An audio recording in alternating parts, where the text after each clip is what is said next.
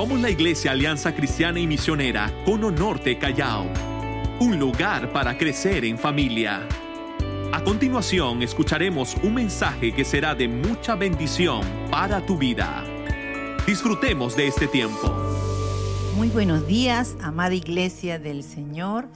Eh, tanto Sami como yo estamos muy contentos de poder estar enlazándonos a través de este, este método, este, este tiempo y poder llegar a sus hogares y poder compartir con ustedes pues momentos gratos, momentos que en el cual eh, Dios hablará a nuestro corazón después de haber tenido todo este tiempo de, regocijarnos a través de las alabanzas y los testimonios, pues ahora vamos a también a poder concentrarnos, a poder alistarnos ahí donde nos encontramos en casita, junto con la familia, de repente algunos amigos que podemos compartir con ellos también para poder escuchar el mensaje del Señor, que esta mañana sabemos que Dios hablará a nuestros corazones muy particularmente.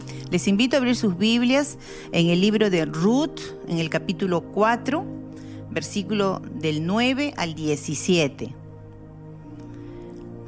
Y vos dijo a los ancianos y a todo el pueblo, vosotros sois testigos hoy de que he adquirido de mano de Noemí todo lo que le fue dado de Milec y todo lo que le fue de Quelón y de Mayón y que también tomo por mi mujer a Ruth la Moabita, mujer de Mayón, para restaurar el nombre del difunto sobre su heredad, para que el nombre del muerto no se borre de entre sus hermanos y de la puerta de su lugar. Vosotros sois testigos hoy. Y dijeron todos los del pueblo que estaban a la puerta con los ancianos. Testigos somos. Jehová haga a la mujer que entra en tu casa como a Raquel y a Lea, las cuales edificaron la casa de Israel, y tú seas ilustre en Efrata y seas de renombre en Belén. Y sea tu casa como la casa de Fares, el que Tamar dio a luz a Judá, por la descendencia que de esa joven te dé Jehová Vos pues tomó a Ruth y ella fue su mujer y se llegó a ella y Jehová le dio que concibiese y, y, diese a luz un hijo. Y las mujeres decían a Noemí, Loa,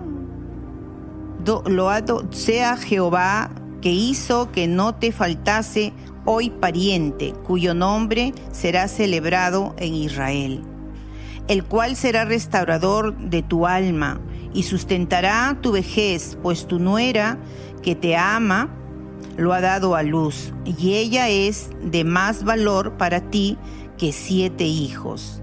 Y tomando Noemí el hijo, lo puso en su regazo, y fue su haya. Y le dieron nombre las vecinas, diciendo, le ha nacido un hijo a Noemí y lo llamaron Obed. Este es el padre de Isaí, padre de David. En el libro de Mateo, capítulo 1, vamos a leer. Mateo, capítulo 1, versículos 5 y 6 y el 16. Dice así, y Salomón engendró a Rahab a Boz, Boz engendró de Ruth a Obed y Obed a Isaí. Isaí engendró al rey David y el rey David engendró a Salomón, de la que fue mujer de Urías. El verso 16. Y Jacob engendró a José, marido de, de, María, de la cual nació Jesús llamado el Cristo. Amén, hermanos. Vamos a orar.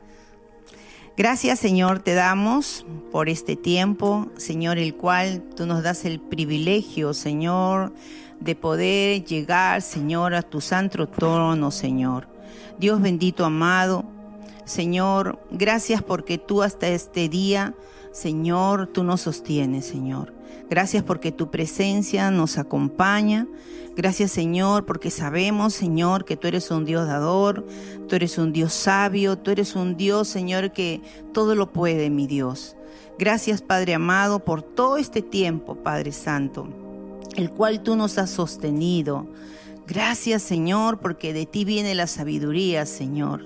Gracias, amado Dios, por cada minuto de vida que nos das cada minuto, Señor, en el cual podemos respirar, Señor, podemos caminar, podemos, Señor, levantar nuestros brazos para poder, Señor, honrarte y para poder alabarte, Señor. Gracias, Padre bendito, amado, porque tú nos sostienes, Señor, en todo momento. En los momentos críticos, Señor, tú nos has dado palabras, Señor, de aliento, de ánimo, Señor. En los momentos de enfermedad, Señor, tú nos has hablado ahí postrados en la cama, Señor, quizás solos, ausentes de familia, Señor. algunos, Señor, están en el hospital, Señor, postrados allí, Señor sin que nadie lo pueda visitar, ningún familiar. Pero sabemos, Señor, que tú eres un Dios omnipresente, Padre que tú estás con ellos como estás con nosotros, Señor. Gracias, Padre, porque en aquel lugar donde no hay un pan que comer, Señor, tú has provisto el alimento. Nunca ha faltado el pan a tus hijos, Señor. Gracias te damos, Padre, porque en todo, en lo mínimo, Señor, tú has estado siempre y estás pendiente de nosotros. Señor, en esta mañana, mi Dios amado, Señor, sigue hablando nuestro corazón. Sigue, Señor, dándonos de ti cada día. Aviva nuestro espíritu, Señor. Ayúdanos, Señor, a que no podamos separarnos de ti, Señor, sino poder estar unidos, enlazados contigo en todo tiempo, Padre. Señor, esa es la fuerza que nos hace vivir. Señor, es tu presencia, Señor, la que nos revive, Padre. Gracias te damos, Padre bendito, amado Oramos, Señor, por la vida de tu siervo Samuel, quien en este tiempo, Señor, estará exponiendo tu palabra. Señor, sé tú mismo el que hables a través de él. Pon esa palabra de sabiduría en su boca, Señor. Que, Señor, mi Dios, puedas conducirlo a todo lo que él tenga que decir, porque sabemos que eres tú el que hablas, Padre. Gracias te damos, mi Dios amado, en todo este tiempo, Padre Santo. Nos gozamos en tu presencia, Señor, y anhelamos, Señor, que tú hables a nuestro corazón, Señor.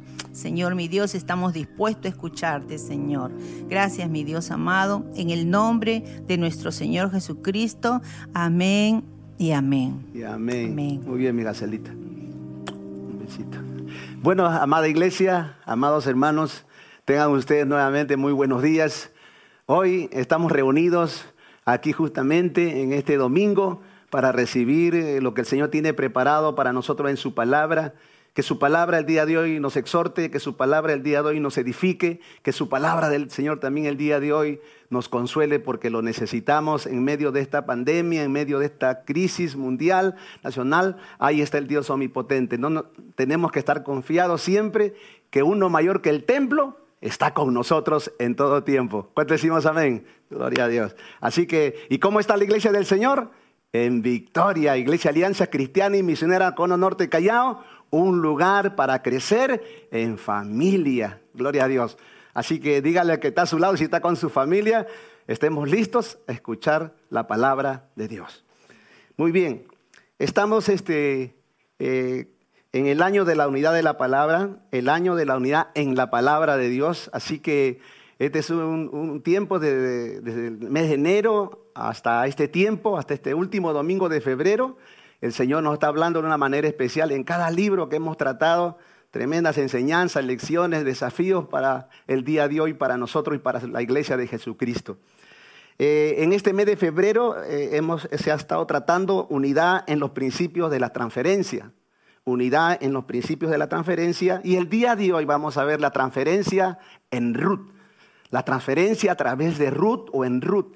Este libro es muy pequeño, muy corto, pero con grandes y maravillosas enseñanzas que abarca todas las generaciones. Aleluya, hasta Jesucristo. Así que eh, ahí le vamos, en el PPT usted puede ver y recordar las transferencias. La primera semana de febrero vimos la transferencia en Deuteronomio. La segunda semana vimos la transferencia en Josué. La tercera semana vimos la transferencia en jueces. Y ahora vamos a ver la transferencia en Ruth. Así que hay grandes lecciones y enseñanzas. Mi esposa dio lectura a dos pasajes muy importantes que tienen que ver con Ruth y, que tienen que ver con el Señor Jesucristo en San Mateo. A través de ella Dios permitió en su gracia que sea el linaje donde naciera el Salvador del mundo, nuestro Señor y Salvador Jesucristo. Qué lindo y maravilloso es el Señor, que Él es un Dios de propósito y de planes y generacionales. Y estamos en una etapa de transferencia. Estamos desafiados a transferir eh, aquellas cosas que son bíblicas para las generaciones que están a nuestro lado y las que vendrán también. Así que en esta lectura que mi esposa dio, podemos ver eh, eh, los cuatro capítulos de este libro. Hay tantas lecciones, tantas enseñanzas tan, ricas, pero he podido desarrollar como introducción. Quisiera que puedan ver esto, por favor. En la introducción dice, la transferencia es un valor y un principio que tenemos como parte de la cultura de Cono Norte Callao.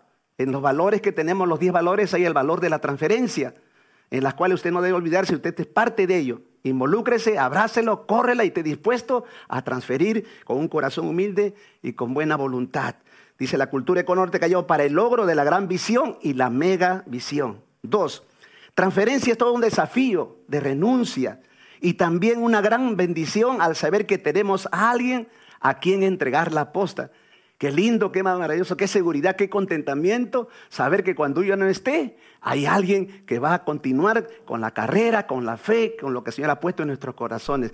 Qué lindo es saber nuevamente qué seguridad nos da, es saber que a alguien le vamos a entregar la posta. Y hemos visto a través de Deuteronomio todo este asunto de la transferencia y vemos que la transferencia, ¿qué más dice en el punto número 3? Transferir también es una responsabilidad. Dice, es también una responsabilidad de preparar y ser modelos. Es una gran responsabilidad ser modelos, ser ejemplos, porque con el ejemplo vamos a preparar a los que nos ven y a los que nos siguen. Eh, y en la vida de Gedeón vemos eso, él lo dijo lo mismo, hagan, dice, mírenme y hagan lo mismo lo que yo hago. Qué interesante ver todas esas palabras, esa determinación de Gedeón con relación a lo que los estaban viendo. Y esas generaciones son las que nos reemplazarán y en este caso, las nuevas generaciones de Cono Norte Callao y también las de nuestras familias. Punto número cuatro. Transferencia es un principio que se ve en toda la escritura. Repito, transferencia es un principio que se ve en toda la escritura ordenada y planeada por Dios. Dios está en la transferencia, Dios está en los reemplazos, Dios está en los relevos, porque nuestro Dios es un Dios generacional hasta que Cristo venga, aleluya. ¿Qué más dice? Y planeada por Dios en el cumplimiento de sus propósitos eternos. Él está en la transferencia. Por favor, si está, escriba, por favor, Dios está en la transferencia, es su voluntad, está en su corazón. Escriba, por favor, conéctese y responda. Y es muy importante que usted también pueda involucrarse en los comentarios, porque para nosotros nos anima y nos bendicen, y también sabemos que está atento a lo que estamos compartiendo en esta mañana. Transferencia también es dejar huellas. Anote ahí, escriba ahí. Transferencia también es dejar huellas, dejar marcas o legados de bendición, pero también puede ser de maldición. podemos dejar buenas huellas o malas huellas. Podemos ser buenos ejemplos y malos ejemplos. Esa es una realidad. En casa ven nuestros hijos, en la iglesia ven las ovejas, etcétera. ¿Qué más dice ahí? ¿Qué seguirán? Dice, legados y huellas de bendición o maldición que seguirán los que nos siguen y los que nos ven. En las escrituras hay varios ejemplos de ellos y Ruth es uno de esos bellos ejemplos de bendición para nosotros el día de hoy. Seis, en este tiempo de pandemia, pregunta para nosotros, en este tiempo de pandemia, ¿qué estamos transfiriendo, amado hermano? ¿Qué estamos transfiriendo como padre a nuestros hijos? ¿Qué estamos transfiriendo como cónyuges en este tiempo de pandemia? ¡Qué gran desafío! Se han visto virtudes y defectos, pero el anhelo del Señor que transfiramos eh, legados y ejemplos y modelos de bendición para que los nuestros y las ovejas y nuestros cónyuges puedan seguir esas huellas conforme a la palabra de Dios. Otra, el punto número siete, otra pregunta, ¿qué nos ven hacer ellos? Lo que ellos nos ven hacer, ellos lo harán. ¿Qué estamos sembrando en su corazón de lo nuestro en casa? ¿Qué estamos sembrando en el corazón de nuestras ovejas? ¿Qué estamos sembrando en el corazón de nuestros cónyuges? Grandes preguntas. Y siempre recordando lo que Gedeón decía, hagan lo mismo que yo hago. Así que esta es una gran responsabilidad. ¿Qué más? Dice, vamos a ver como punto número dos algunas generalidades muy interesantes que seguramente hay un tema de cada uno de ellos, pero vamos a ver una forma rápida y breve para luego entrar al tema central. Segundo, generalidades de Ruth. Dice así, Ruth significa amistad. Ruth significa compañera fiel. Miren los significados de ese nombre. Amistad. ¿Cuánto queremos tener buenas amistades y verdaderos amigos? Y sobre todo compañeros y amigos fieles. Dice, significa también amiga fiel. Dices, también significa belleza. Eh, eh, no solamente la externa, sino belleza interna, hermano. ¿Cuánto necesitamos que nuestros corazones internamente seamos renovados constantemente por el Espíritu de Dios para ser bellos? Para, porque de la abundancia del corazón habla la boca. También significa confiable. En este tiempo de tanta desconfianza en el hogar, en la familia, en las personas, en el liderazgo, en la nación, etc. Dice que significa confiable este nombre. Determinada siempre a hacer lo bueno. Eso significa Ruth. No quisieras tener el corazón de Rubo, ponerle a tus hijos, a tu nieto ese nombre, si son mujercitas, ese es su significado. Punto número dos, Ru es un libro que nos muestra la transferencia, dice, más sublime y maravillosa de su linaje, repito. Rug es un libro que nos muestra la transferencia más sublime y maravillosa de su linaje. Cristo Jesús, el Salvador y Señor, vino por su linaje. El Señor en su gracia, en su misericordia, en los planes y propósitos eternos, planificó incluir a Rug en el linaje de la cual vendría el Salvador del mundo. Gloria a Dios, el Señor Jesucristo. Mi esposa dio lectura en el libro de San Mateo de todo aquello vino. 28 generaciones pasaron para que naciera el Salvador del mundo.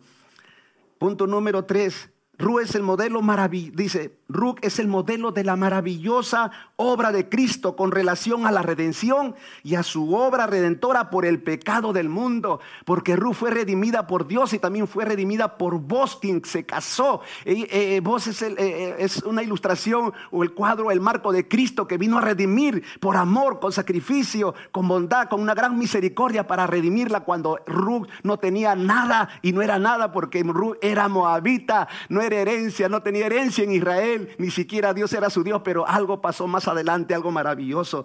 Repito nuevamente, Ru es un modelo de la maravillosa obra de Cristo con relación a la redención y a su obra redentora por el pecado del mundo, aleluya.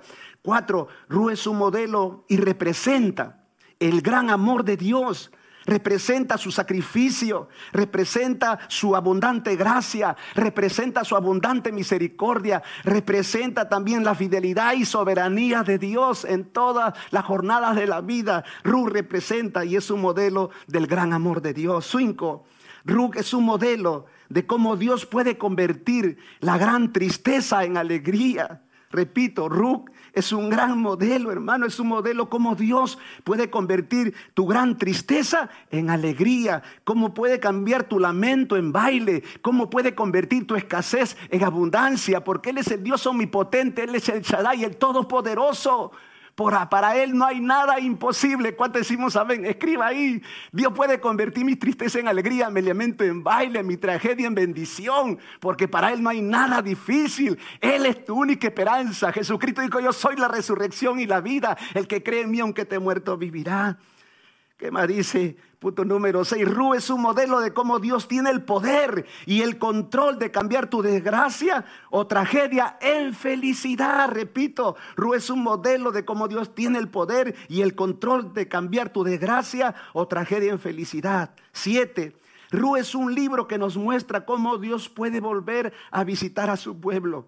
Repito, Ruc es un libro que nos muestra cómo Dios puede volver a visitar a su pueblo luego del pecado. Acuérdese que Ruc fue escrito en un contexto de los jueces donde Israel y los jueces eran levantados para liberar a Israel del pecado, del dolor, del sufrimiento por causa de sus rebeliones, donde había tanto paganismo, inmoralidades y otras cosas más. Ahí está el libro de Ruc, un libro maravilloso que es una historia de amor, tanto de tragedias, pero cómo vemos ese Dios maravilloso que cambia esa tragedia en felicidad, gloria a Dios. Lo que hizo con Ruth, amados hermanos, amada iglesia Cono Norte Callao, amados hermanos que nos ven en el mundo y en cualquier parte del Perú, eh, eh, lo que hizo con Ruth también lo puede hacer contigo, con tu matrimonio, con tu familia, con tus hijos, con tu grupo familiar, con tu ministerio. Él lo puede todo. ¿Cuánto decimos amén? Escriba algo ahí, por favor. Ah, anima, que esto te anime. Lo que hizo Dios con Ruth también lo puede hacer contigo y conmigo. Y vamos a ver la siguiente diapositiva, el cuadro genealógico. Ahí no sé si lo pueden ver con toda claridad. Vemos a Elimelech, a Noemí casados que salen de Belén y llegan a Moab. Y luego se casan, eh, que León se casa con Orfa y Malón se casa con Ruth. y luego viene de la descendencia de Judá, viene vos, y luego se casan Ru y vos, y luego viene Obed, Isaí, David y Jesús. David, escúcheme, eh, eh, Ru es la bisabuela de David. Pero también Ru es la tatarabuela, tatarabuela, tatarabuela, tataratara de Jesucristo. Pasaron 28 generaciones hasta el Señor Jesucristo. Cuando decimos Así que, hermana, alguien que era moabita, alguien que no pertenecía al pueblo de Dios, pero Dios es de gracia, grande en misericordia, Él escoge lo vil del mundo para avergonzar a los, los. Así que, por favor, eh, no te sientas que no vale nada. Dios tiene un plan y propósito para ti. Desde ya te escogió del vientre de tu madre y te redimió con su sangre para ser instrumento y canal de bendición en su nombre, que es sobre todo nombre. Siguiente, por favor. Les invito a abrir sus Biblias. Vamos a ver la transferencia. ¿Qué encontramos en la transferencia en Ruth? Dice así la siguiente diapositiva. A través de las resoluciones, lo voy a resumir lo que vamos a ver, los, los cinco resoluciones que debemos transferir. Quizás no lo veas en el PPT, pero en lo siguiente lo vamos a desarrollar. A través de las resoluciones de Ruth, Dios te pide que sea resuelto a qué. Repito, a través de las resoluciones de Ruth que hemos leído en este pasaje, Dios te pide que estés resuelto, que estés resuelta. ¿A qué? A que transfieras un amor genuino. Uno. Dos, a que transfieras el valor del pacto. Tres, a que transfieras fidelidad. Tienes que estar resuelta y resuelto a que transfieras una verdadera adoración. Y quinto, que transfieras un buen testimonio. Es una decisión que tienes que tomar. Cuando hablamos de la palabra resuelto, resuelto significa una persona muy determinada, con mucha firmeza, intrépida, audaz, decidida. Esta encontré. Resuelto es una persona muy determinada, con firmeza, intrépido, audaz, decidido, valeroso, arrojado, ágil, disponible, rápido, activo, diligente. Todas estas cualidades tenía nuestra amada Ruth. ¿Tú no quisieras tener su corazón? Yo lo necesito y necesito desarrollar y crecer hasta el día que el Señor Jesucristo nos lleve a su presencia. Así que vamos a desarrollar la primera transferencia que tú y yo tenemos que dar a la siguiente generación o las que están a nuestro lado. Dice así, primero, que transfieras un amor genuino, basados en el verso 14 al 16a. Vamos a dar lectura nuevamente. Y ellas alzaron otra vez su voz. Dice, y ellas alzaron otra vez su voz y lloraron. Y Orfa besó a su suegra. Repito. Respondió Ruth y ellas alzaron otra vez su voz y lloraron. Y Orfa dice, besó a su suegra y se fue. Se la besó y se fue. Me hace recordar a Judas, cuando besó a Jesús y se fue, y luego lo traicionaron, lo apresaron, etc. Pero dice que, pero tenía el derecho de irse porque su suegra se lo pidió. Y estaba viuda, podía tomar buenas decisiones, pero ella tomó esa decisión. Orfa besó a su suegra y se fue a su pueblo tras sus dioses. O sea, regresó a la vida antigua, a su paganismo, a la inmoralidad, porque, y al paganismo y a las perversiones, hermano, pero era un pueblo que Dios lo reprendía y no lo aprobaba todo lo que hacían. Y, y Marruc, dice, Marruc se quedó con ella. Ruth tomó la decisión de quedarse. Noemí le decía, vete, vete, vete tú también, vete tras Orfa, vete tras tus dioses, vuélvete a casar con cualquier otro, eh, cualquier moabita y pecador, impuro y pagano. Pero ella no quiso, dice, y respondió Ruth, mira la respuesta. ¿Cómo quisiéramos escuchar esta respuesta de tu esposa, de tu esposo, de tus hijos, de tus padres o de tus ovejas o pastores? ¿Cómo quisieras, cómo quisiéramos quizás escuchar esta palabra? y Ruth dice, Dice, no me ruegues que te deje y me aparte de ti. Esta actitud es puro amor, hermanos. No me ruegues que te deje y me aparte de ti, hermano. Qué tremenda expresión. Dice, Marú se quedó con ella, Noemí le decía, vete también, respondió Ru, no me ruegues que te deje y me aparte de ti, etc. Esta actitud es puro amor, amada iglesia. Amada familia, amado padre, amado esposo, amado hijo, amado joven. Esto es puro amor. Y si vamos, por eso he puesto, ¿qué es lo que nos enseña Rú a través de esta, de esta determinación, de esta resolución de ella? Que aprendamos a transferir puro amor. Lo que más necesitamos en la familia, lo que más necesita el matrimonio, lo que más necesitan tus hijos, tus padres, lo que más necesitan hoy los enfermos por COVID y otras que están en escasez, lo que más necesita tu pastor, tus ovejas, es amor. Ese amor genuino, ese amor verdadero, ese amor que todo lo soporta, que todo lo puede, que todo lo cree, ese amor que no hace nada indebido, ese amor que nos irrita, ese amor que no guarda rencor. ¿Cuánta necesidad de amor necesitamos el día de hoy? Ese amor genuino, amar genuinamente, que benignidad en nuestro corazón, es lo que más nos hace falta muchas veces. ¿Te falta amor en tu hogar? Pues pide al Señor, el Espíritu Santo es su primer fruto. Así que eh, Dios puede derramar más de su amor en nuestros corazones. Aquí, Ruth, hermanos, esta declaración es, es, tremenda, hermano. ¿Cómo le puede decir el hijo? No me ruegues que te deje ni me aparte a ti porque no lo voy a hacer. ¿Por qué? Porque te amo, Ruth. Estoy dispuesta a todo. Te amo con todo mi corazón. Estoy dispuesta a dejarlo todo por amor a ti, Noemí. Te amo tanto que estoy dispuesto a renunciar a todos mis intereses personales. Todos los deseos de mi carne no lo quiero. Quiero seguirte. No te voy a dejar. Ni siquiera lo intentes otra vez porque estoy determinada a seguirte. En el nombre de Jesucristo. Oye hermano, no me ruegues que te y me aparte de ti. Qué tremendas palabras.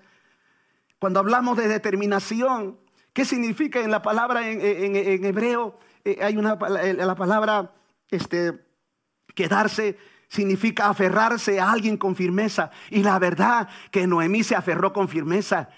No me voy a separar, no te voy a dejar. Aférrate con firmeza a tu cónyuge, aférrate con firmeza a tus padres, aférrate con firmeza a la visión de Cono Norte Callao, aférrate con firmeza a tus pastores, líderes y ovejas, aférrate a tus hijos, a tus padres, aférrate en el nombre de Jesús, no te separes con firmeza, con gran determinación. Así, dice Ruth, era su corazón. La palabra dejar también significa dejar algo. Ella lo dejó todo, renunció a algo, abandonó todo lo que eh, podía atraerle su carne para seguir solamente por amor a Noemí. Qué gran amor de Noemí. Amén. Por favor, si estás con tu familia, exprésale esta promesa. Dile, no me ruegues que te deje, porque no me voy a ir, no te voy a dejar. No me pidas que me aparte de ti, porque siempre estaré a tu lado hasta que el Señor me lleve a su presencia. Gloria a Dios. Amén. ¿Cuántos padres quisieran que sus hijos se lo dieran? Otros quieren irse de casa, otros ya se fueron. Necesitamos este tipo de amor. Jesús dijo en San Juan, capítulo 15, verso 13, dijo, no hay mayor amor que el dar la vida por sus amigos. Y en este momento Noemí estaba dando su vida por Noemí. Era una anciana, estaba con las manos vacías y viuda con gran dolor en su corazón, sin esperanza de nada. Y ella decidió, dice, regresar a Belén. Pero ella decidió quedarse con, con, su era. ¿Por qué? Porque se había enterado que Dios había, había visitado a su pueblo en Belén de Judea y nuevamente las tierras comenzaron a producir. Dios comenzó a traer paz a esa nación. Recuerden que estamos hablando del tiempo de los jueces. Así que este es algo muy interesante. Y cuando hablamos de amor también hablamos de renuncia y hablamos de sacrificio. Ese es el amor genuino. ¿Qué dice el Señor en su palabra? ¿Cómo debemos amar a nuestros cónyuges? Dice, maridos, amad a vuestras mujeres como Cristo amó a la iglesia. Ese es puro amor porque en la cruz lo demostró con todo su corazón, dispuesto a dar la vida por lo demás. Amén. El amor, eh, eh, eh, que el Señor en su gracia dé más amor a las esposas para sus esposos, a los esposos para ellas, de los hijos a los padres para los hijos, y también en la iglesia los unos con los otros, como dice en su palabra, amaos los unos a los otros, así como yo los he amado, dijo el Señor Jesucristo. Segundo, que transfieras el valor del pacto. En el verso 16b y el verso 18 encontramos, vamos a dar lectura a todas las promesas. Acá hay una serie de manos de promesas trascendentales y cuando hablamos de pacto, que transfieras el valor del pacto, lo que estaba haciendo en ese momento eh, Ruco, Noemí, le, eh, estaba, estaba expresando promesas trascendentales. Le estaba, le estaba diciendo, mira Noemí, yo estoy en una relación de pacto contigo. Por favor, esto me hace recordar a las promesas y los votos que se los realizamos en las bodas, en los matrimonios. Hacemos de mano estas promesas tan trascendentales y poderosas. No son cualquier promesa. En esa, una promesa da contentamiento, una promesa da estabilidad al presente y claridad al futuro. Una promesa da alegría, contentamiento, da esperanza. Una promesa nos da nuevas fuerzas. Una promesa contundente y maravillosa nos trae alegría, nuevas fuerzas, nos trae contentamiento, restaura las relaciones, da salud al matrimonio, da salud al ministerio, da salud a los grupos familiares, da salud en las relaciones. Esa promesa la necesitamos. Y la verdad que Ruth es una mujer de pacto. Dios quiere que tú seas una esposa de pacto, un esposo de pacto, un padre de pacto, un hijo de pacto, un cristiano de pacto, un ministro de pacto un tutor de pacto, un cotutor de pacto, un pastor, ministro, supervisor de pacto. Dios quiere que seamos hombres de pacto, porque nuestro Dios es un Dios de pacto y nuestro Señor Jesucristo nos trajo el nuevo pacto, derramando su sangre por sacrificio, amor a todo el mundo. Gloria a Dios el justo por los injustos. Así que eh, eh, los votos que ella hizo y Noemí cuando estaba, hermano, Noemí era una persona muerta viva. Todo estaba muerto y a mí misma lo declara más adelante. El Charay me ha olvidado, el Todopoderoso, soy una desamparada. Vine a Moab, mis hijos se murieron, salí con las manos vacías y ahora me regreso a Belén con la mano vacía, no tengo nada. Pero no, eh, Ru le dijo, no te preocupes, porque donde quiera que tú fueres, ay hermano, iré yo. Porque donde quiera que vivieres, viviré yo. Escúchame, Noemí, no me importa mi amor será invariable para ti. Mi amor será visible para ti. Mi amor será de entrega para ti. Mi, amor por ti será indisoluble. Eso entiéndelo, amada Noemí. No estás sola. Yo estaré contigo. Estoy dispuesto a dar la vida por ti. Aleluya. Eso mismo Jesucristo hizo por ti en la cruz de Calvario y resucitó entre los muertos y desbarató las obras de la tinieblas para que tú tengas una vida y vida en abundancia. Qué tremendo, dice, porque tu pueblo será mi pueblo y tu Dios será mi Dios. Esa es la mayor promesa. Tu Dios será mi Dios. ¿Cuántos padres anhelan que sus hijos le digan, mamá, la fe que tú tienes será mi fe? El Salvador que tú tienes será mi Salvador. El Señor Jesucristo que tú tienes será mi Señor Jesucristo. ¿Cuántos cónyuges esperan esa palabra? Que sus esposos algún día puedan recibir a Jesucristo como su Señor y Salvador personal y experimentar el milagro de la salvación y el nuevo nacimiento. Porque ya no hay condenación para los que están en Cristo Jesús. Tu Dios será mi Dios. Ya no quiero, ya no quiero a Quemos, ya no quiero a Astarón, ya no quiero a Valpeor, ya no quiero a ninguno de esos dioses. El Dios de Sadai, el Dios de Israel, es el Sadai, el Todopoderoso, el único Dios verdadero. Porque donde quiera que tú vivieres, viviré. Porque tu pueblo será mi pueblo, tu Dios será mi Dios. Porque donde tú murieres, moriré yo. Ahí seré sepultada. Porque solo la muerte hará separación entre nosotras dos. Qué lindos votos. ¿Usted lo desea? Acuérdense que lo dijo una nuera a una suegra. Qué complicado y difícil el día de hoy. No sé, pero esto lo dijo. No, lo fue, no fue una esposa a otro esposo. Fue entre para una nuera a su suegra. Qué maravillosa relación, maravillosa de pacto que había en ellas. Siguiente. Así que, ¿qué debemos transferir? ¿Qué nos dice? Tenemos que estar resueltos a transferir fidelidad.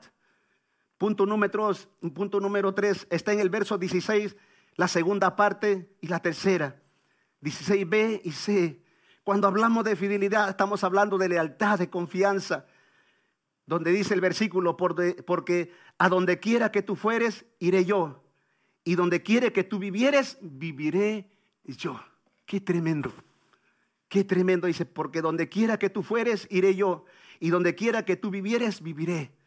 No importa donde tú vayas. No importa donde tú te establezcas, Noemí. Yo viviré, sea en un campo, sea en la calle, sea, la, hermano, no, me interesa, amado Noemí. Yo voy a estar donde tú estés, viviré donde tú vivas, iré donde tú vayas, no te voy a dejar, no te voy a desamparar. En este tiempo de traiciones, en este tiempo de tanta desconfianza, en este tiempo de tantas murmuraciones, de tantas confabulaciones en el matrimonio, en la familia, los hijos a los padres, padres a los hijos, entre cónyuges en la iglesia, etcétera. En el gobierno se ve, hermano, cuánta falta de fidelidad en el gobierno, las autoridades y, nosotros mismos muchas veces.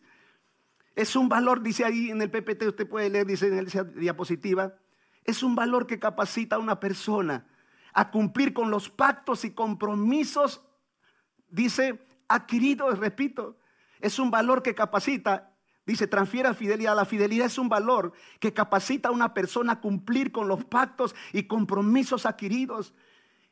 Es alguien que cumple su palabra. Es alguien que cumple lo que promete. Alguien que evita la traición. Cuando un corazón es fiel, evita la traición, evita la infidelidad, evita el desprecio. Evita el abandono, evita la murmuración, la desconfianza. Más bien cuando uno es fiel fortalece la unidad, fortalece la confianza, fortalece la seguridad, causa alegría en las relaciones, causa felicidad en la familia, en la iglesia, en el ministerio, hace saludable las relaciones. Cuando hay fidelidad, hace saludable las relaciones, produce esperanza, da vida abundante, aleluya. Jesucristo dijo en Apocalipsis 2.10, sé fiel hasta la muerte y yo te daré la corona de la vida. La fidelidad es un requisito indispensable para estar feliz, para disfrutar de todos los beneficios y promesas que Dios tiene para nosotros, como también en la familia. En un tiempo de tanta desconfianza necesitamos fiel. Escúchame hermano y hermana.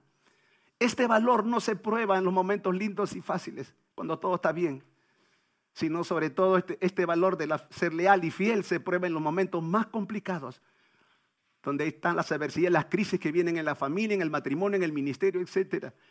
Y así fue Rubén en este momento complicado. Ella decidió ser fiel y leal a Noemí a pesar de donde tú quieres donde tú fueres, iré yo, y donde tú vivieres, yo voy a vivir, no te preocupes.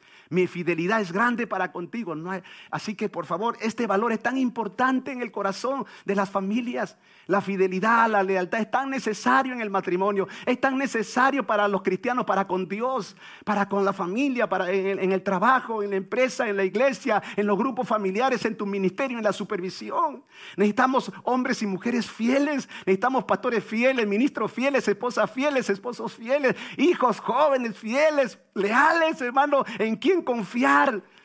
Quizás a veces estamos en la, en la, cultura de la sospecha, la desconfianza por las cosas muchas veces que nos han pasado, pero tenemos que crecer en confianza. Cuando decimos amén, escriba ahí, yo deseo crecer en confianza. Escriba ahí también, yo anhelo ser un hombre fiel, una mujer fiel. Ponga ahí, yo quiero ser fiel como mi Cristo es fiel, como Rufo es fiel. Yo necesito crecer en fidelidad. No traicionar con mi mente, con mis ojos, con mi boca, a nadie, ni a mi coño, ni a mi familia, en el nombre de Jesucristo. ¿Qué más dice aquí?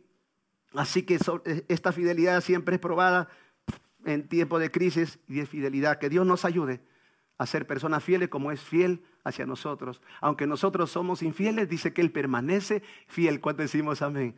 Gloria a Dios. Cuarto, dice la transferencia de Ruth. Dice, ¿qué debemos transferir? Que transfieras una verdadera adoración. Punto número cuatro, que transfieras una verdadera adoración. Hermana, hermano, tú tienes que decidir estar resuelto. Resuelto. Estamos en un mundo que muchas veces estamos en el camino angosto y nos vamos un ratito al camino amplio y espacioso y que a veces nos damos ciertas licencias con el corazón, con la mente, con la boca, con nuestra sexualidad, con el dinero, y nos damos ciertas licencias y contristamos y pecamos contra Dios. No, no quiere que sirvamos a dos señores. Mire lo que dice este, este, este eh, en qué está basado esta verdadera adoración. Dice en el verso 16, la parte D, que dice el 16, pues dice, tu pueblo será mi pueblo y tu Dios será Dios. Estamos hablando del pueblo de Israel, que hay el único Dios verdadero, Jehová de los ejércitos.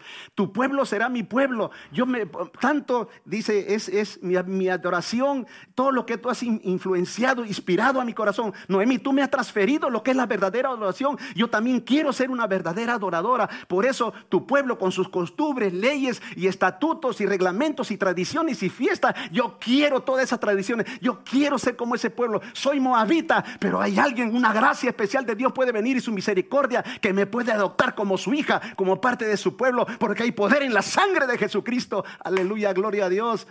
Y tu Dios también será mi Dios. Yo quiero ese Dios de Israel. Que no hay que sacrificar a los niños, a las personas, para adorarle y agradarle. Oiga, yo quiero ese Dios de Israel. Ese Shaddai que lo sacó de Egipto, que abrió el mar en dos, que abrió, eh, eh, eh, hermano, todos los milagros que, yo, que tú me has contado, que ese Jehová de los ejércitos ha hecho. Como yo quiero ese Dios verdadero, que salva, que liberta, que restaura, que sana y que viene otra vez. Yo quiero el Shaddai. Ese Shaddai para mí, tu Dios es mi Dios. No dijo, será mi Dios, es mi Dios. Ya, ya no, eh, Ruth había abrazado a, ese Señor todopoderoso, se había comprometido con el Dios de Noemí. Ahora no solamente era el Dios de Noemí, sino era el Dios de Ruth. Aleluya, qué tremenda, qué, qué, qué transferencia debemos hacer. Transferir una verdadera adoración. ¿Qué ven nuestros hijos?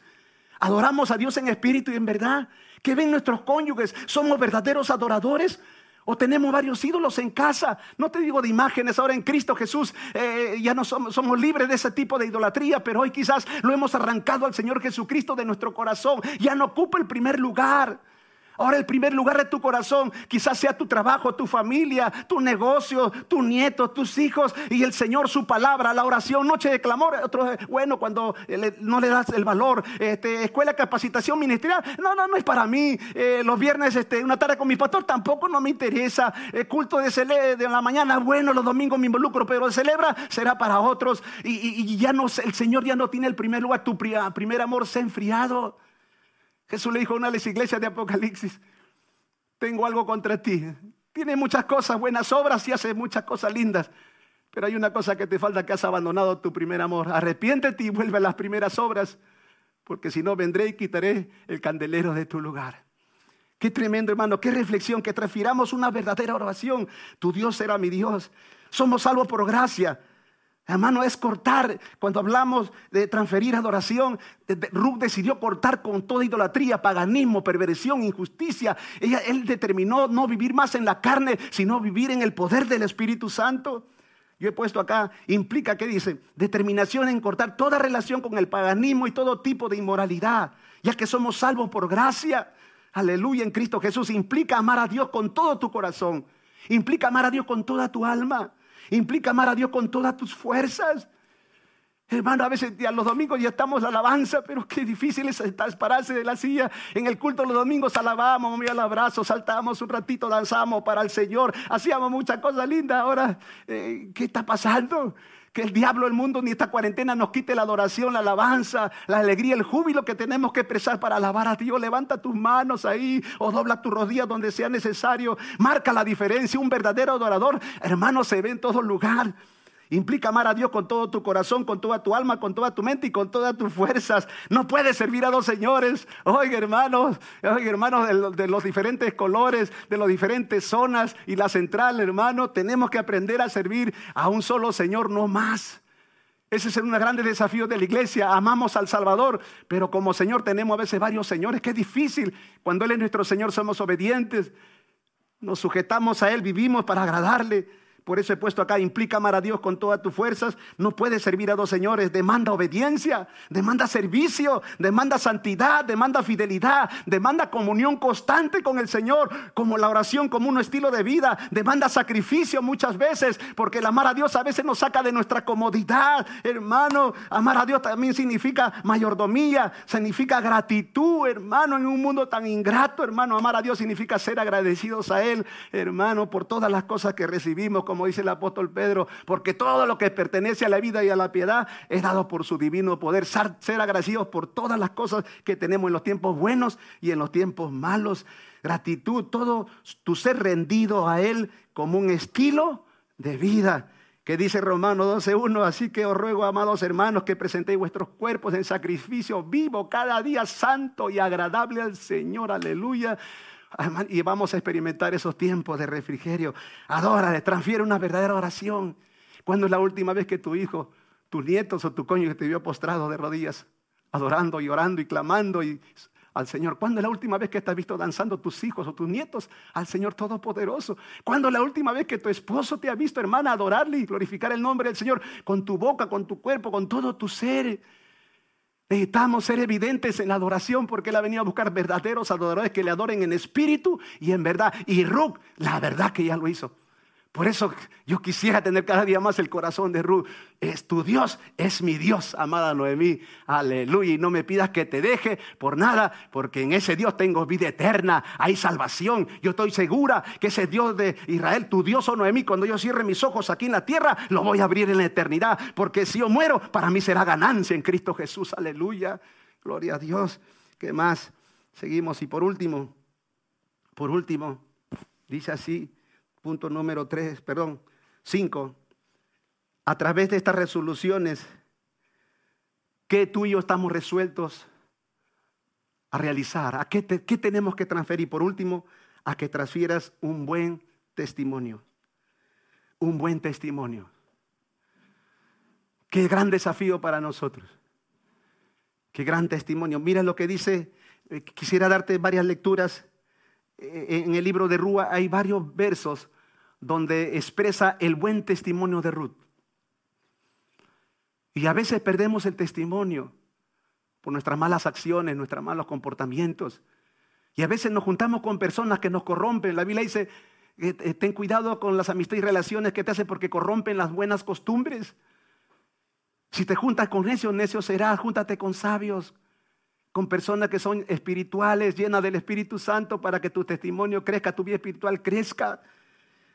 Estamos en un tiempo difícil, donde los testimonios han variado, muchos se han apartado de la fe, otros se han apartado de la fe, de la palabra. Y, y esto es una realidad en la iglesia y en muchas partes del mundo. La voluntad del Señor es que transfiramos un buen testimonio y tenemos que estar resueltos a hacerlo todos los días. Versículo, capítulo 1, verso 8. Mire, mire el buen testimonio de Ruth. Preste atención. Dice Jehová, mire lo que le dice Noemí a Ruth y a Orfa. Jehová haga con vosotras misericordia, como lo habéis hecho con los muertos y conmigo. ¿Qué había visto Noemí en el corazón, Noemí en el corazón de Ruth? Que era una mujer misericordiosa que Noemí no merecía ser atendida, ser amada, ser correspondida. No merecía que le den la atención y el servicio en ese tiempo de dolor y, ella tenía la libertad para tomar otras decisiones. Pero ¿qué vio Noemí en Ruth? Misericordia. No lo merece, pero ahí está. Mire, eh, no sé si tus hijos ven misericordia en ti. No sé si tu cónyuge ve misericordia en ti. No sé si tus padres, tus pastores o ministros y líderes ven misericordia en nosotros. ¿Cuánta necesidad tenemos de crecer en misericordia? Porque ser misericordioso como el Señor lo fue, dice ser misericordioso como vuestro Padre es misericordioso. Ser mansos, humildes de corazón. ¿Qué testimonios tenemos que dar a los demás? Y a veces estamos escasos de misericordia, escasos de amor, escasos de humildad en el corazón. Dice, porque ustedes han hecho misericordia. ¿Qué vio Noemí en Ruth? Misericordia. Verso 18 del 1. Y viendo Noemí que estaba, estaba tan resuelta a ir con ella, no dijo más. Qué, qué, buen testimonio cuando uno marca la diferencia, sabe de qué espíritu es y no hace las cosas incorrectas. Su modo de vivir es bíblico. Se conduce y vive de acuerdo al sermón del monte y a toda la palabra de Dios habla conforme a la palabra, piensa conforme a la palabra, camina conforme a la palabra, administra su sexualidad conforme a la palabra, reacciona con sus enemigos conforme a su palabra, eh, eh, trata, exhorta, anima y consuela conforme a la palabra de Dios. Dice, estaba resuelta, tú y yo tenemos que estar resueltos. Es un buen testimonio para hacer las cosas correctas. Cuando mis compañeros en el trabajo, en la marina y en otros lugares, cuando trabajaba como resguardo, me incitaban a hacer cosas malas, indebidas, yo les decía, estoy resuelto porque soy un hijo de Dios y soy un esposo de pacto. Acá siempre llevaba mi marca que era un hombre de pacto y todos sabían que yo le pertenecía a otra mujer, a mi única esposa, la única. Así que hermano, tenemos que estar resueltos a dar buen testimonio cuando estás frente a la pantalla, cuando nadie te ve, cuando estás con el celular, cuando conversas con cosas, personas que no debes conversar. Tienes que guardar un buen testimonio. Tienes que estar resuelto a tomar buenas decisiones, apartarte de las personas que te arruinan la vida, que arruinan tu testimonio, que contaminan tu corazón con murmuraciones y otras cosas más en la familia, en la casa, en el trabajo, en la iglesia, en tu grupo familiar. Tienes que estar resuelto a, andar en santidad, a vivir consagrado al Señor Todopoderoso, porque sin santidad nadie verá al Señor. Bienaventurado lo limpio corazón, porque ellos verán a Dios. Aleluya. Bienaventurado el varón que no anduvo en consejo de malos, ni en camino de escarnecedores se ha sentado, aleluya, etcétera, etcétera. Feliz ese hombre. ¿Qué más? Capítulo 2, verso 10 al 12. Mire otro testimonio, ahora lo dice vos. El que se casó con ella, el que la redimió, dice, y respondió vos y le dijo, he sabido todo lo que has hecho con tu suegra. Dice, he sabido todo lo que has hecho. Algunas cosas están registradas aquí. Pero escúchame, eh, dice, he sabido todo lo que has hecho con Noemí. Qué interesante, amados hermanos. Dice, he sabido, he conocido tu buen testimonio, Ruth, todo lo que has hecho con tu suegra, a pesar que ella no lo merecía. Tú podías haber tomado otras decisiones, pero he sido enterado, he sido informado. Tu amor, tu misericordia, tu bondad, tu renuncia, tu sacrificio, qué buen testimonio, lo sé todo. Qué bueno, amados hermanas y hermanos, que otros hablen bien de nosotros. Porque a veces uno se revienta, uno mismo, perdón, uno mismo habla de uno mismo y uno mismo se alaba a sí mismo y eso no es correcto. Pero qué bueno cuando otros pueden ver tu buen testimonio. Ven mansedumbre, ven humildad, ven misericordia, ven santidad, ven integridad, ven consagración, ven cómo adoras a Dios, cómo levantas tu mano, cómo lees su palabra. Si supone que ya leíste todo el libro Ruth, estamos, y, también el buen testimonio tiene que ver con obediencia. Estamos en plena lectura de toda la Biblia, por favor, valóralo, expresa una verdadera oración como también, aleluya, un buen testimonio, sé un hombre y una mujer bíblica en toda tu manera de vivir. Dice, he visto y me han dicho, me han contado de todo lo bueno que has hecho con tu suegra. Qué interesante. ¿Qué más dice? Capítulo 3, verso 9 al 11 no ha sido en busca de jóvenes. Ya, la, eh, situación estaba al final de, cómo aquí ya Dios comenzó a cambiar la tragedia en felicidad. La tristeza en alegría, tu lamento en baile, porque para Dios no hay nada difícil. La luz de la aurora es la recompensa para los hijos de Dios, hermano.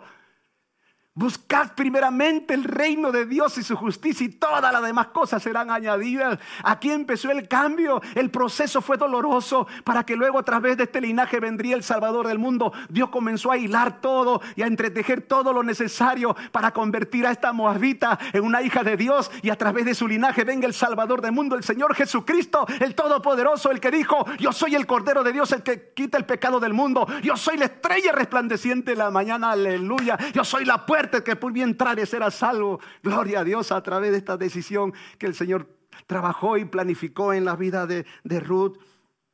Y vemos, dice, eh, qué interesante, que mire lo que dice que el verso 9. 3, 9 al 11, al final, ya de cuando el Señor, eh, después de todo el proceso de sufrimiento y tragedia, comienza el inicio de cambiar su lamento, el baile, y dice que este hombre, vos le dice lo siguiente, no has oído Dice dice cuando ella está a los pies de, de, vos, eh, eh, en toda esta historia, había todas unas tradiciones para que alguien redima a alguien. Y vos, que es la imagen o, el cuadro de Jesucristo, Él decide redimir a Ruth. Y mire lo que dice, no has oído, no has ido en busca de jóvenes, teniendo la oportunidad, siendo vivo, teniendo el derecho de volver a acostarte con alguien o casarte con alguien o hacer tu vida lo que quieras. No has hecho como las demás jóvenes mi pueblo sabe que eres mujer virtuosa. ¡Qué testimonio! No quisieran que alguien te diga, amada mujer, eres una mujer virtuosa y no desastrosa. Hermano, porque con el carácter, tu grito y conducta puedes arruinar la vida de tu esposo, de tus hijos, de la familia, de la iglesia. Por favor, no digas así yo, así soy yo, no digas eso, porque en la Biblia hay una promesa en 2 Corintios 5, 17, de modo que si el uno está en Cristo, nueva criatura es, las cosas viejas pasaron y todo es hecho nuevo. No quisieran que te digas, que te digan eres una mujer virtuosa, que eres un hombre de bendición, que eres un hombre que tienes el carácter de Dios, que eres un hombre que, que reflejas el amor, la gracia, la misericordia, la santidad, la benignidad del Señor Jesucristo. Oiga, hermano, como padre, como esposo, como ministro, hombre de Dios. Qué tremendo. Como conclusión, el principio de la transferencia en unidad es bíblico y es una demanda hasta que Cristo venga. Repito, el principio de la transferencia en unidad es bíblico y una demanda hasta que Cristo venga. Dos, la voluntad de Dios es que tengas, dice el gran corazón de Ruth. Repito, la voluntad de Dios es que tú y yo tengamos el gran corazón de esta mujer. ¿Cuántas veces en la soledad que uno está en tu cámara secreta en oración, al estudiar este libro, y tú esta semana leyendo y estudiando y orando, Señor, dame ese corazón. Mi esposa necesita más de ese corazón de Ruth para ser mejor para ella, para traerle más contentamiento y felicidad, para que esté alegre de verme, Señor. Ayúdame. Dame más del corazón de Ruth para mis nietos, para mis hijas. Que a veces expreso otro corazón, otro carácter a veces no es lo correcto ante las ovejas, ante nuestros hermanos. Necesitamos crecer y tener ese corazón. Los hijos necesitan ese corazón. Los cónyuges, los padres lo necesitan. Los pastores lo necesitamos. Los ministros, supervisores de hogares, tutores, conductores, ministros ejecutivos lo necesitamos.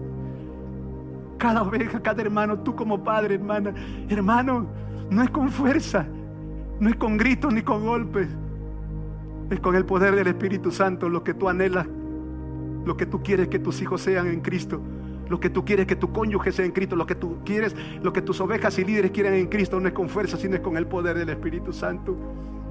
Segundo, la voluntad de Dios es que tengas el gran corazón de Ruth como un estilo de vida en todas tus jornadas, a pesar de las adversidades que nos toca pasar. Tercero, la voluntad de Dios te desafía a que tú y yo, hermanos, seamos resueltos a vivir dice, a vivir y transferir a las siguientes generaciones, sobre todo a tu familia, que tú y yo tenemos que vivir y transferir, transferir un amor genuino en todo.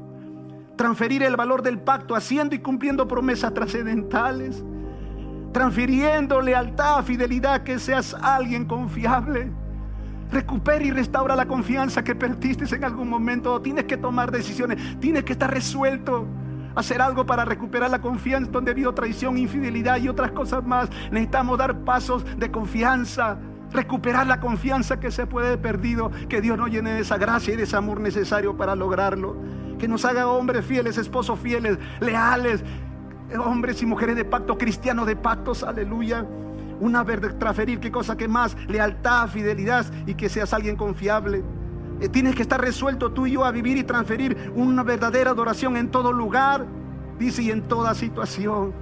Y por último, a dar constantemente un buen testimonio en toda tu manera de vivir. Qué grandes desafíos. Cuatro, ¿qué estás transfiriendo como padre? ¿Qué estás transfiriendo como cónyuge? ¿Qué estás transfiriendo como pastor, como ministro, supervisor, tutor, cotutor, como hombre y mujer de tu casa? ¿Qué estás transfiriendo a los que están cerca a ti, a tus ovejas? A tus autoridades también podemos inspirar a hacer cosas buenas con nuestro buen testimonio. Quinto, Dios siempre está trabajando a tu favor a pesar de las circunstancias. Él puede cambiar tu tragedia en bendición, tu lamento en baile. Él puede hacer todas las cosas nuevamente porque Él dijo, yo soy la resurrección y la vida. El que cree en mí, aunque esté muerto, vivirá.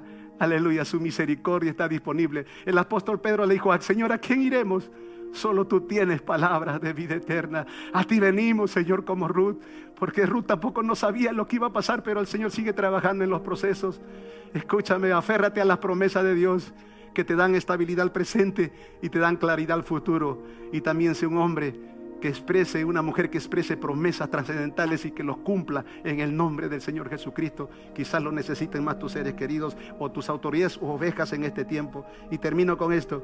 Y viendo Noemí que Ru estaba tan resuelta a ir con ella, no dijo más. Escúchame por favor. Repito esto. Y viendo Noemí que Ru estaba tan resuelta a ir con ella, no dijo más. Dios está buscando que transfieras resolución a los demás, que seas alguien resuelto, que seas una mujer resuelta a ser bíblica, un hombre, una mujer de Dios a ser resuelta, a ser bíblica en toda tu manera de vivir. Y eso trae contentamiento y alegra el corazón del Señor. Amén. Él no quiere que sirvamos a dos señores, a uno solo. Y eso es gran bendición para todos nosotros. Amén. Así que, y también Quisiera hacer una última invitación para aquellos amigos y amigas que nos ven en todas partes del país, del mundo o también en Cono Norte Callao. Si tú eres un invitado y todavía no has entregado tu vida a Cristo, todavía tú no le has dicho con lo que Ruth le dijo a Noemi, tu Dios es mi Dios. Si tú quieres decirnos en esta noche, pastor, el Cristo que tú tienes, el Dios que tú tienes, yo también quisiera que sea mi Cristo, mi Salvador, mi Libertador y mi Dios. Cierra tus ojos y repite tu oración. Señor Jesucristo, en esta hora vengo ante ti y te pido por favor que tú seas mi Salvador y que tú seas mi Señor. Perdona todos mis pecados. Te doy gracias por morir por mí en la cruz de Calvario. Lávame de todas mis inmundicias e iniquidades con tu sangre. Hame una nueva criatura, Señor. Yo quiero que tú seas mi Dios. Yo quiero que tú seas mi Salvador. Yo quiero que tú seas mi libertador. Y también quisiera que seas mi sanador. Visítame en esta hora en el nombre de Jesucristo. Muchas gracias, Señor. Te recibo una vez más como Señor y Salvador de mi vida. Amén y amén. Señor, registra en en el libro de la vida a cada una de estas personas que han hecho su decisión y que experimenten el milagro de la salvación y el nuevo nacimiento. Amado Espíritu Santo, haz tu obra en ellos en el nombre de Jesucristo y que vuelvan a conectarse. Oramos por la iglesia. Padre, a ti venimos en esta hora a agradecerte de manera muy especial, Señor, por este tiempo que nos das. Hoy nos has regalado el oxígeno para vivir. Hay varios hermanos que nos están mirando, Señor, desde el hospital. Hay hermanos y familias que nos están mirando, desde sus camas en el proceso de la recuperación de esta enfermedad y otras enfermedades y otras dolencias. Venimos a ti, Señor, para entregarte a todos los matrimonios y familias que están en sus casas, que necesitan tener el corazón de Ruth. Ellos anhelan que sus esposos tengan el corazón de Ruth. Señor Dios Shaddai Todopoderoso. Ellos anhelan que sus esposas tengan el corazón de Ruth. Padres que anhelan, Señor, que sus hijos tengan el corazón de Ruth en medio de tiempo difícil. Pastores que anhelan que sus consiervos tengan el mismo corazón de Ruth para seguir adelante y cumplir la gran misión. A veces nuestro corazón está tan contaminado por muchas cosas incorrectas. Haz que nuestro corazón sea alimentado con tu palabra para que este corazón viva de acuerdo al escrito está. Aquí estamos en esta mañana, Señor. Mira cada familia, cada hogar, visítalo conforme a la multitud de tus misericordias. Señor, tú eh, quizás no, eh, Run ni Noemí entendían y comprendían, Señor, los procesos que eran difíciles. Hubo muerte en esa casa, hubo escasez en esa casa, hubo soledad en esa casa, hubo, Señor, dolor y sufrimiento y tragedias y desamparo. Pero tú comenzaste a trabajar en ellos, Señor. Quizás algunos de aquí se identifican con el dolor de Noemí. Algunos se identifican con el dolor de Ruth, Señor, pero por amor de tu nombre. Multiplica tus misericordias. Cumple tus propósitos en ellos. Eh, tu palabra dice que tú viniste a darnos vida y vida en abundancia. Que se desate el poder de esta palabra en sus cuerpos, en sus mentes, en su corazón, en su familia y matrimonios. Haz milagros, señales y prodigios. Oh Señor Dios Todopoderoso. Visita cada uno de manera personal desbarata las obras de las tinieblas, cambia su tristeza en alegría, cambia su tristeza su tragedia en felicidad, Señor, y su casa se convierte en un lugar de amor, de respeto y de, bondad, Señor. Glorifícate, restaura los detalles, restaura, Señor, que mis hermanos y hermanas sean hombres de pacto, que mis hermanos y hermanas amen de manera verdaderamente a ti, oh Dios, te amen como también amen a su prójimo, sean hombres y mujeres leales y fieles, suple toda necesidad en el nombre de Jesucristo. Y si perdieron su testimonio en esta mañana, se reconcilien contigo y recuperen su testimonio con la sangre de Jesús Jesucristo porque tenemos un abogado para con el Padre Jesucristo el justo y la sangre de Jesucristo nos limpia de todos nuestros pecados. Por favor, visita cada casa, cada hogar, haz milagros conforme a la multitud de tus misericordias y como dice el Salmo 85, Señor, muéstranos tu misericordia, Jehová, y danos de tu salvación en este día por amor de tu nombre. Exáltate en cada casa. Muchas gracias, Espíritu Santo, en el nombre de Jesús. Amén y amén. A Jesucristo sea la alabanza y la gloria. Gracia y paz del Señor Jesucristo sea con todas sus vidas y casas. Y Dios haga milagros en tu vientre y en toda necesidad que tengas. Amén y amén. Gracias por escuchar este mensaje. Recuerda que para estar en contacto con nosotros puedes visitar todas nuestras redes sociales. No te olvides de compartirlo. Dios te bendiga.